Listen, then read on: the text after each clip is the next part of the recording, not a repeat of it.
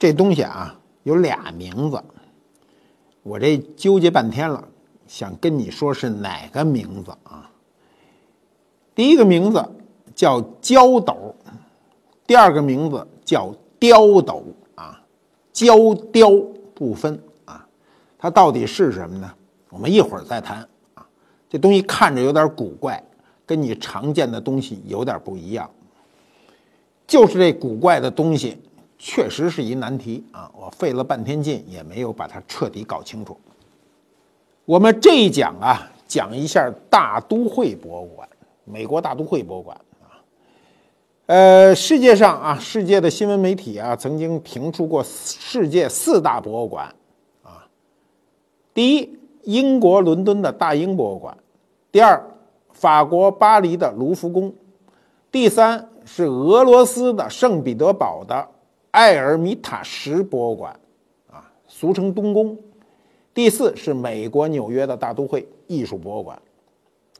这里没中国的故宫啊，听着有点不得提气，外国人小气了，不把我们评进去啊。大英博物馆成立于最早啊，一七五三年，距今二百六十多年了啊。一七五九年就向公众开放了，它是世界上。历史最悠久、规模最宏伟的综合性博物馆，拥有的藏品呢八百多万件，收集了英国本国的以及古埃及、古巴比伦、古希腊、古罗马、古印度、古中国等古老国家的文物啊。进去以后琳琅满目。卢浮宫始建于一二零四年，但当时呢它是法国的王宫啊，这不能算博物馆。到一七九三年，步大英博物馆的后尘。卢浮宫正式向外开放，成为一个博物馆，拥有的艺术收藏品四十万件以上，包括雕塑、绘画，啊，这个美术工艺啊，以及古代东方、古希腊、古埃及、古罗马等六个门类。其中最著名的是我们大家都知道的蒙娜丽莎、胜利女神，还有那个维纳斯啊。这是卢浮宫三杰，中国旅游团进去。大部分人就看这三样啊。阿尔米塔什博物馆啊，最早是俄国女皇叶卡捷琳娜二世的私人工笔。一七六四年啊，叶卡捷琳娜二世呢从柏林购进了二百五十幅绘画，放在东宫新建的啊这个侧翼，叫埃尔米塔什，意为幽居之宫啊，就是别人不能看的。埃尔米塔什呢，原来只是东宫的一小部分。十月革命以后呢，整个东宫就归了这埃尔米塔什博物馆，所以我们今天俗称它东宫博物馆。这个博物馆呢，设八个部门啊：原始文化部、古希腊、罗马世界部啊、东方文化嗯，这个俄罗斯文化、钱币、西欧艺术部、呃科学教育部和修复保管部，总共呢有二百七十万件藏品。第四个就是我们今天要讲的大都会博物馆，以后有机会我们会讲讲前面的啊，不是就讲这一个，这是个系列。那四大博物馆里呢，大英博物馆和大都会博物馆都是专门为陈设艺术藏品建造起来的博物馆，而卢浮宫呢和东宫呢是遗留下来的皇宫，那咱们的故宫呢也是遗留下来的皇宫啊，这个博物馆的性质不同。大英大都会啊，就是专门为博物馆而建造的博物馆，而剩下的呢，都是继承了别人的遗存。世界排名的这个大博物馆里，外国人为什么不选我们故宫呢？这让我们听着不忿呐，不高兴啊！因为呢，我们故宫的这个藏品呢，主要都是我们自己的藏品。即便有些海外的藏品，哈，也是海外通过这个贸易商品交流和使节纳贡获得的，不是刻意的艺术追求。世界四大博物馆展现的是世界文明的文化，而我们的故宫呢，展现的绝大部分是我们自己的文化。站在西方人的角度，或者说站在全球的角度呢，故宫显得就狭隘一点，所以。西方排名四大博物馆里把故宫排除在外，我们自个儿一说呢，就是五大博物馆，人家不给评，咱自个儿评，加上故宫。但是我们很希望啊，我们国力现在强了，对吧？国家有钱了我们也有意识了，希望将来我们国家能够购买一些，或者说大量购买一些西方的艺术，或者说世界的艺术，让中国人呢都开阔眼界。我相信这一天早晚能够达到。在世界啊四大博物馆中呢，大都会的建设呢，它完全不同于其他，它可以追溯到呢很早，大概一百五十年前。啊，一八六六年七月四号，在巴黎的一次午餐上，那么美国的这个首任最高法院的大法官的这个孙子啊，他著名的这个律师啊，他这个人叫约翰。杰伊宣布，美国需要有自己的博物馆。当时在场的一批美国同胞呢，誓言要为此共同努力啊。那么从这儿开始呢，一八七零年，就是一群由银行家呀、商人呐、艺术家呀一块儿建立起来一个，啊，就是发表了一个倡议，一块儿要建立大都会博物馆。那么大都会建馆的目的是什么呢？是为了鼓励和发展艺术在生产和日常生活中的一个应用。为了推动艺术的通识教育，什么叫通识教育呢？就是我们今天所做的这种教育啊，就是我经常提倡的这种通识教育。你应该了解你的国家，了解你的文化，了解你的艺术，甚至了解你的文物。所以为大众就提供相应的指导。那么大都会博物馆就在美国第五大道的六百八十一号啊，就开始啊盖了一个大楼，向社会公开开放。然后呢？同年的十一月二十号啊，博物馆获得了它第一件藏品，是罗马的石棺啊。到了一八八零年的这个年初三月份，博物馆呢就从道格拉斯大厦直接就搬到了今天的这个地址，位于第五大道和八十二街的这个现址，向公众开放了。大都会的主要藏品有什么呢？啊，多了去了啊，它的非洲、大洋洲、美洲。古代近东艺术、亚洲艺术啊，服饰、绘画啊、印刷等等，它时间跨度非常大。你比如说欧洲的啊，这个雕塑啊，这个跨度文艺复兴到二十世纪初，它都有古罗马的、古希腊的、伊斯兰的、中世纪的、现代的、当代的乐器、素描、图片、照片等等，应有尽有。它东西非常的多。比如啊，它有两万六千件古埃及的藏品，它是除了。这个开罗之外，古埃及艺术品收藏最多的场所。我们如果没有机会去埃及、去开罗看的话，你到大都会基本上就够看了。博物馆它现在藏的欧洲绘画有多少呢？有两千五百件，是世界范围内收藏此类作品最多的博物馆之一。今天啊，你去大都会去看啊，它数以万计，我们也没统计过展品呢。那展出面积巨大，至少有十万平米了。这个各个展厅你走不过来。你把腿儿都走细了，你也走不过来。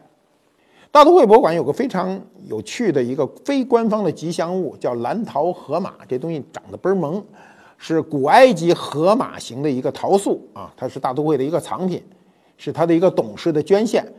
这个小蓝河马呢，是在古埃及的中王国时期啊，具体可以呃这个追溯到呢公元前一九六一，就两千年前，那就距今四千年前，大概是这个时间。那么四千年前，你看它那个雕塑啊，非常的准确，而且呢，颜色非常可爱，所以就成为了它一个很萌的一个吉祥物啊。这个早在一九三一年的时候呢，一个来自英国的作家拜访大都会后，就把这个小蓝河马的这个海报，当时他做了海报呢，就带回家。一带回家呢，孩子们就很喜欢他，给他起名叫威廉。英国人起名不叫威廉都不会起名啊，所以这个这个作家就管这个河马叫威廉。这个威廉的故事后来居然在英国就传播开了。传播开了以后呢，这个博物馆就借势出了一本书，这书就叫《威廉和他的朋友们》，这儿童书。威廉呢就逐渐成为了玩偶摆件，出现在大都会纪念品的各个角落。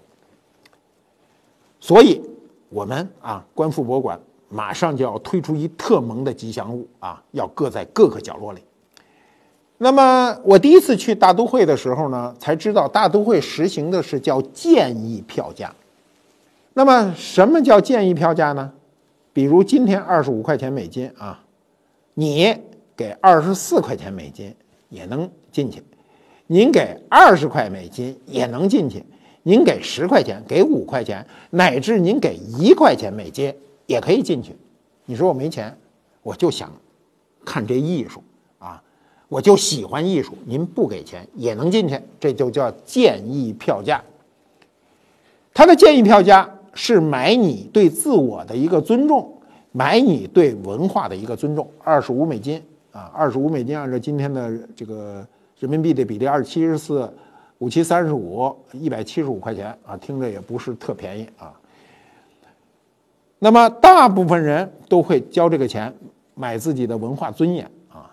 那么我第一次去大都会啊，买完票以后呢，胸胸牌给个小胸牌别在胸胸上啊，就进去了。别上这个小胸牌以后，管一天。这一天您出去吃饭啊，会个朋友，您回来接着看没有问题啊。所以这牌呢，一天一个颜色。那你非说我礼拜一是这色儿的，我下礼拜一再来，那就凭自觉了。反正人是建议票价。那么我去大都会呢，这个感受啊，首先是我要看中国文化。为什么要看中国文化呢？很简单，我们熟，因为熟就亲，所以一看到中国文物就非常亲。所以对我来说呢，到大都会的直接目的就是我看大都会博物馆究竟收藏了中国多少东西。我第一次去啊。第一个感受就是一进门，二层回廊啊，上面周圈是中国陶瓷的展陈，基本上是中国陶瓷简史啊。你要喜欢陶瓷的人转这一圈就心满意足。这个位置非常好，当时我还挺吃惊，我觉得大都会对我们不错，把我们的陶瓷呢就搁在这入门一进口的二层上，很方便的一个位置。那个位置今天可以喝咖啡啊，去喝喝茶，休息一下都行。再有一个感受呢，就是我一进他那大厅啊，他有一个中国展馆的大厅呢，那是广胜寺壁画，这个比较壮观。这个广胜寺啊，它这个寺院呢，这个东汉时期就有了啊，这个东汉时期建和元年，公元一四七年，它后来多次焚毁。中国的这个古建筑，您都不要问啊，因为它都是木质架构啊，很容易着火，一个雷劈着了火就重新建。那么它历史上焚毁重建多少次，我也闹不清楚。反正现在剩下的这是元代建筑。那么这个元代的药师经变这个壁画呢，当年就在这个陕西洪洞县广胜寺的这个下寺大殿的山墙上，就在这山墙上。上世纪二十年代啊，这个军阀混战，我们都知道，民国时期军阀混战，民不聊生。这广胜寺呢，就破烂。不堪这庙里这和尚呢，就无钱修庙啊！他不仅无钱修庙，他还无钱吃饭。那么，一九二九年的时候呢，这当地那县长就批准了，说这个这庙里的几个主持啊，就和几个乡绅就就商量，就说咱得卖东西了，不卖东西咱活不了了。那怎么办呢？突然有人要买这壁画啊！这壁画很难买，我告诉你，这壁画啊，比什么都难买。为什么？它贴墙上。你起下来稍不注意，它散了，它就没价值了。那么这些人就折腾来折腾去啊，就以一千六百大洋银元将这个药师经变的壁画呢，就卖给俩美国人。所得的款项干嘛呢？他们当时说是用于了维修这大庙啊。他到底修没修这庙，咱就不知道了。那这壁画呢，当年就辗转啊，就来到了美国，被美国谁收购了呢？这事儿有点神啊，就是他被一美国牙医收购了，但这壁画忒大忒大呀，在家里没法搁，也没法展现呢。一九六四年的时候，这牙医就以他母亲的名义将这个大壁画啊，就捐给了大都会。这幅壁画呢，现在就在大都会博物馆中国区最显眼的位置上。有多大呢？这通高有十米，至少我也不知道，怎么十米都不止，可能十二米。就是你人一进去，非常的渺小。那里头有几个可以坐的地儿，你坐在那个地方去照一张相。如果你想把这个壁画照全了，你人就剩那么一点儿了，非常的壮观，一去第一震撼啊！这么好的位置，很大的空间，因为它没有空间不能展示，所以我也想那牙医呀，他真的看看不成，他买了也看不成。当年怎么把这个壁画？再重新长在这墙上，那费了天大的劲。今天只要去大都会博物馆参观啊，只要看到这幅画的人，我想没有一个人不在画前留影。我们今天留影很方便，拿个手机一站，手机的这个屏幕也大，一照下来，你就有一种感受啊，这种感受是什么呢？跟美国那个文化完全不一样的一个文化，居然展现在美国最著名的博物馆里。那么，它这个博物馆里啊，除了这个壁画以后，它还有一个非常有名的啊，就今天美国人、西方人去参观也要看的地方，就是苏州园林的一个明轩。明轩呢是完全按照苏州园林去造的，是在馆中馆，它不是露天的，它是在大都会博物馆的。二楼的北厅，它是按照中国苏州网师园，网师园非常有名，当年张大千、张善子都在那儿住过啊。网师园里的殿春仪的庭院制造的。什么叫仪呀？这仪这个字儿，平时我们生活中也不用，就是一个竹字头，一个移动的移，就是小房子啊，应该是拿竹子盖的，就很小的房子。他完全把这个实景啊，包括月亮门呐、曲廊啊、山石啊、竹石啊、花草、鱼池等等，完全按照古典园林的这个特色，照着实景给我搬过去。当时苏州园林啊，呃，美国人专门来的，到苏州找我们最好的工人啊，最好的工人，把这个呃网师园这一个小景给我搬过去，搬到美国大都会博物馆里。那么我们苏州园林的这个特征是什么呢？就叫移步换景，只要你跨一步，这景就不一样；再走两步，景又不一样。它不讲究对称。你看那个欧洲园林，它讲究对称啊，一进去寡然无味，一看就是一个规矩的一个图案而已。中国人讲究就是置天然景为人工景，就是你这人工造出来的景跟天然一样，只不过是浓缩的啊。你比如树吧。你去看园林啊，园林的树都不能直，是吧？这是讲究歪脖树啊，七拧八歪的树，越歪着这树越有价值。树一直就没有味道了嘛。树一直就是圣诞树。你看，一到圣诞节啊，这个西方大街小巷都是圣诞树，一根通往天上一捅，一棵柏树还是松树啊？柏树，嗯，柏树往上一捅，没有味道。中国人就讲，我这得有味道。当年这个。这个做明轩的时候，他就有一个碑记啊，这个碑记上面就写着啊，大都会博物馆衷心感谢中国苏州园林局的能工巧匠，他们高超的技术构成了本园不可缺少的部分。你看，他对我们的工人的这个工作啊，这个劳动是认可的，对我们的艺术呢是认可的。你知道，就前些年，大概三十年前、二十年前的时候哈，中国的文化正是啊。就是我们改革开放刚开始，我们有很多东西被西方人能够有机会往回买啊。你比如美国的还有一个博物馆叫迪美博物馆，它这个完全买了一个安徽的民，就是民居啊，花了很少的一点钱。当时我记得是花了三万美金就把这民居买了，经过文物局批准，一个大约是道光年间的一个民居，叫阴鱼堂。他把每一块砖、每一块瓦、每一个木料都编成号，拍成那时候还是摄像机呢，拍成片子，最后给挪到美国的迪美博物馆给原封的建好，包括那个木板上那些贴的那些纸啊，都是一看就是中国的。一个我记得很清楚，一个笤帚上还插着一个儿童鞋。你在迪美博物馆进去的时候，一看到这间屋子，恍如隔世，立刻就回到安徽。当年三万块钱买的这房啊。盖和运输整个做下来六百万美金，二百倍啊！让中国人觉得这事儿有点不可思议，说是买这东西没多少钱啊，怎么盖这么贵啊？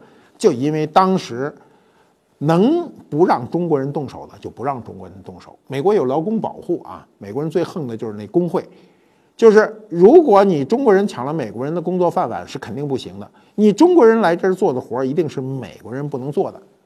当时你到。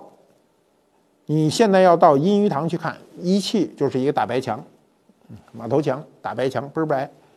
当时美国人说：“你这不就砌一白墙吗？我们也能来啊！”美国人就开始掉线弄这白墙，弄完以后，中国人一看说：“这不行啊！说您这砌的这墙不是中国味儿。什么叫不是中国味儿呢？中国人砌的这白墙不是绝对的平的，是总体感觉你得很平，但你要侧着面啊，从侧面九十度吊着线的看，它这东西不怎么平。”美国人可以做的跟镜面一样平，但这味道就没了。中国人喜欢哈乱中求规律啊，叫乱石铺街。你看我们到处都有那种乱石铺街啊，铺一条小路啊，用碎石头铺的啊。比如郑板桥的字就有“乱石铺街之誉”啊，这是一种美誉。中国人就是每个个体都不太规矩，但是遵循某一个原则，这是中国人喜欢的事儿。美国人呢，就是把规矩做成规矩。后来这事儿没辙了，美国人只好交给中国人，那这个费用就上去了。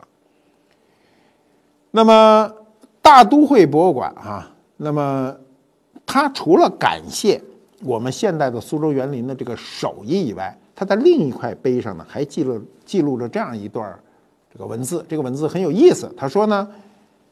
这座明代学者隐居的园林和书房，从构想到实现，归功于布鲁克阿斯特夫人长期以来的慷慨的捐助。阿斯特夫人早年曾经在中国呢生活过数年，你看她就有情感，她对中国文化呢就是充满感情，所以她当时回到美国以后呢，她是大都会博物馆的董事，也是远东艺术部的顾问委员会的主席，所以他就提出了在大都会建立中国园林的设想。你看，文化就是这样，文化的能量呢，就是能影响对文化一无所知的人。那阿斯特夫人呢，她掌管的这个基金呢，就叫文森特阿斯特基金，所以她就为这个提供这个园林就很建设提供费用，这个费用呢巨大啊，所以博物馆在亚洲部呢就划出了一个四十乘五十九英尺的场地啊，你听着不是很大，其实挺大一块地，建立了这个中国园林。七七年的时候呢，他们远东部的主任，那改革开放还没开始，七八年才开始嘛，就就跑到这个中国来。他来了以后，就找上海同济大学最著名的园林专家陈从周教授呢，就到苏州考察。我们现在要看很多园林的书，都是陈教授的这个著作。那么他就根据大都会的实际情况，结合苏州园林的特点，选了这个这个网师园的这个位置。七九年底呢，这个。一共啊，它这个建这个过程非常复杂，他把呃一百九十三箱构件就在中国都做好，然后运过去，漂洋过海运过去了，就开始呢把中国的专家和工匠抵达大都会，就开始去做。一九八一年初的时候呢，这个苏州园林就正式向外开放了。我们今天啊，如果有机会去大都会博物馆，站在明轩的时候，一定要想想到这几个人。所有为此工作的人，很多人都长眠于地下了。那么你去大都会博物馆，除了这些大场景，很重要的是你要看一些这个文物啊，比如大都会非常有名的一件文物，就是唐代的干漆夹柱佛。这尊夹柱佛呢，有大约一千四百年的历史，它是七世纪初啊，唐朝的，嗯，它是干漆夹柱工艺做的坐佛。这个造像呢非常生动细腻啊，就是你盯着它看，你觉得它是真人啊，这种感受非常强烈。那么他当时日本的最著名的这个呃古董商人啊，山中定次郎，就是山中商会啊，在上个世纪初在北京这个就建立了支店，然后呢收购这个中国文物啊，就中国古董，那时候就叫古董。一九一七年的一天。那到此正好一百年了。一百年前的啊，这个一天呢，有一个古董商就带了四尊佛像。这个山中定次郎啊，他不是等闲之辈，他对中国文化非常熟，一看这佛像就知道这个是宝贝，尤其知道这种干漆夹铸的古老工艺。这山中呢就说这干漆夹铸，哎，这个真的是不得了的一个事儿，所以毫不犹豫就花钱买了。那么山中把这些佛像运到美国以后呢，就留下了一尊，其他三尊呢就在美国纽约分店开始出售，引起美国各大博物馆的关注。纽约大都会博物馆呢，很快就高价买了其中一尊。我们今天看到的这个这尊这个干漆夹铸的坐佛呢，就是当年高价购入的珍宝。我们为什么看到的佛都是石佛呀、木佛呀，很少看到夹铸佛呢？是因为家住佛在唐代的时候啊，他为了做佛事游街方便。你想，我们做佛事游街，你扛一大石头佛，你来多少人都扛不动啊。但这石佛呢，又需要一定的体量感。这种体量感，就是在这个做佛事游行的时候呢，能够给人一个庄严肃穆的感觉，所以要做的比较大。大了以后呢，你就是做一木佛也扛不动，所以只能做这种家住佛。家住佛非常的轻。我们要了解一下这个干漆夹铸是个怎么个工艺啊？这个干漆加注啊，其实它是先要做好一个胎，这个胎呢一定是可逆转的。什么叫可逆转呢？你拿泥巴做一个胎就可逆转，你拿水泥做一个胎，它就不能逆转。逆转就是遇水能化。它先要做一个木架，木架上面有泥胎，泥胎以后呢，然后披麻，披麻以后呢，刷漆，等干了以后呢，把这个里头的胎全部取出，它就形成一个空壳，然后再再修漆，所以它既叫加铸，又叫脱胎，就是这么来的。那么今天啊，我们有机会如果去这个大都会博物馆，一定要看看这个加铸佛。这个加铸佛呢，两个手今天是不在的。所以它形成一个空洞，这个空洞正好你能看清楚它的结构。到了大都会博物馆啊，除了这种比较大型的这个文物哈，有时候它有些你你你不大注意的小的文物非常重要。比如有一个这个韩干的著名的绘画《照夜白图》啊，它不是常年展出，每年展很短的时间。照夜白呢是唐玄宗的爱马啊。你知道昭陵六骏啊是唐太宗的，那是两回事儿。这赵夜白，所以你看这马就有点盛装舞步那意思啊。传说中它是汗血宝马，可是他画的这马有点胖啊，有点画胖了。据说啊，这个晚清的时候，赵夜白是从清宫流出来的，都不用据说是肯定的。画卷上留有恭亲王的章，那么就说呢，他肯定跟恭亲王有关。后来呢？归过溥儒啊，溥心畬，溥心畬有鉴定书画藏印在上面盖着，那证明他留下了一个痕迹。过去啊，有名的人、牛的人获得国宝级的绘画，都在上面盖一个自个儿的小章，表明这东西经过我手。那么二十世纪初呢，恭亲王的这个孙子啊，就是为了这个复辟啊，四处筹措基金，就开始想变卖恭亲王。这个王府中这些奇珍异宝，赵夜白就随之浮出水面。你们知道哈，有个非常有名的中国陶瓷收藏大家，全世界排第一的叫戴维德，大维德，大维德基金会所藏的大英博物馆里的瓷器啊，看一件眼睛一亮，看一件眼睛一亮，按照现在的话说，就把你亮瞎了啊！他立刻就委托上海的古董商人啊，这个叶书仲呢，就去求购。啊，几经周折就把这个画就卖给了叶书仲。张伯驹就听了这事就很着急。当时他的回忆录就说啊，说他这个画太重要了啊，说千万不能出境啊，说怎么办呢？张伯驹先生就是拼命的想办法，想办法也没有用，没钱想什么办法都没用。最后呢，这《照夜白图》呢还是卖给了戴维德，流失海外。几经周折以后啊，其实在一九七七年呢，才由。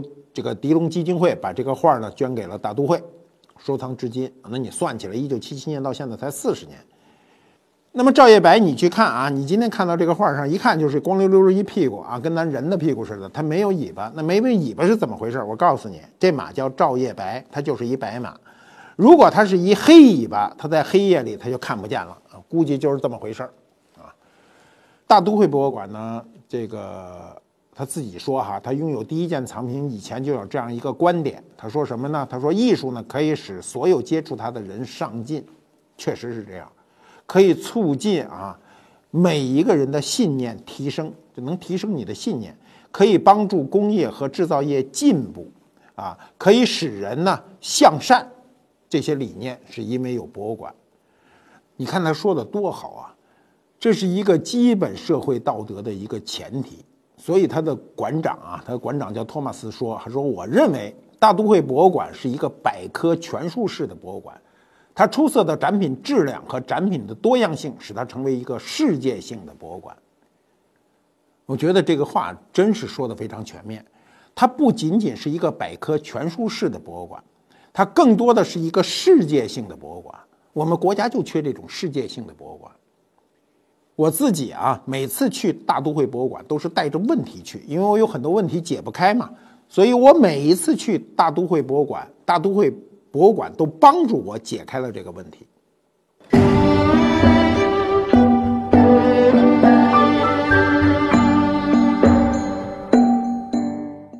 官复猫揭秘官复秀啊，我们博物馆收藏的有一个跟大都会一样的一个越窑的雕刻龙纹碗啊，可惜在上海博物馆展出呢，有机会自己去看，我没法拿到现场给你们展示。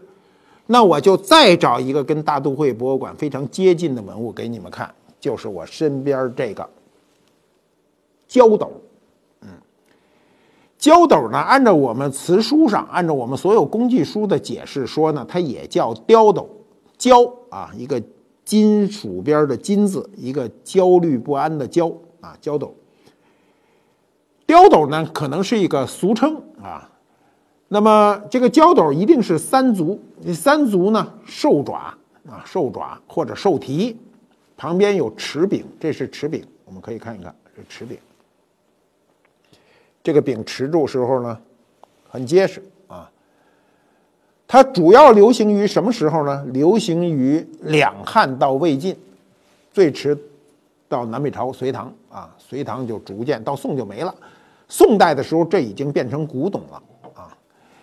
那么至于它的起源呢，说法不一啊，不一。但是大部分人认为它就是一温器。所谓温器呢，就是底下可以点火烧它，烧它以后呢，可以用它烧热水啊，呃，温酒啊，甚至做饭啊。有人说它是个煮茶的，那肯定是胡说，它一定不是煮茶的。那么最初啊，焦斗这名字出现于这个司马迁的《史记》啊。说他是行军当中啊，这个可以容一斗，这一斗到底多大？这点这要是做饭还不够我吃的呢，啊，古人吃的多呀，我估计应该不是这么大，应该比这个大一点。那么有这样的记载说，他敲击它的时候发出声响，互相警示啊。我为了做这个节目啊，我去查了查，因为过去对这个事儿就是很不解啊，这个焦斗和雕斗到底是不是一个东西？我把这个“焦斗”这个词儿啊，就金属边啊，金字边一个“焦”字，这个“焦斗”输入到古诗词网里啊，没有一个词儿都没有。但我把“雕斗”啊，就是像刀似的这个“雕”啊，把“雕斗”呢输入到古诗词里，出现四十三首诗词。这四十三首诗词里，很多是名人名作，比如李琦的啊，“行人刁斗风沙暗。”公主琵琶幽怨多，比如高适的啊，杀气三十作阵云，寒声一夜传刁斗。杜甫的啊，静息击刁斗，喧声连万方。白居易白老头的啊，画绝三声刁斗小，轻伤一步管弦秋。骆宾王锦车招簇后，刁斗夜传呼。你们注意看啊。这个刁斗都跟声音有关，刁斗夜传呼啊，这骆宾王的、白居易的，这个画绝三声，画绝是一个乐器啊，三声刁斗小啊，这肯定跟声音有关。轻商啊，就是一个乐谱，一一部管弦秋，静息击刁斗，喧声连万方，这就不用说了，打击刁斗出一声音，杀声三十作阵云，寒声一夜传刁斗，一定是这一夜都听得见刁斗的声音。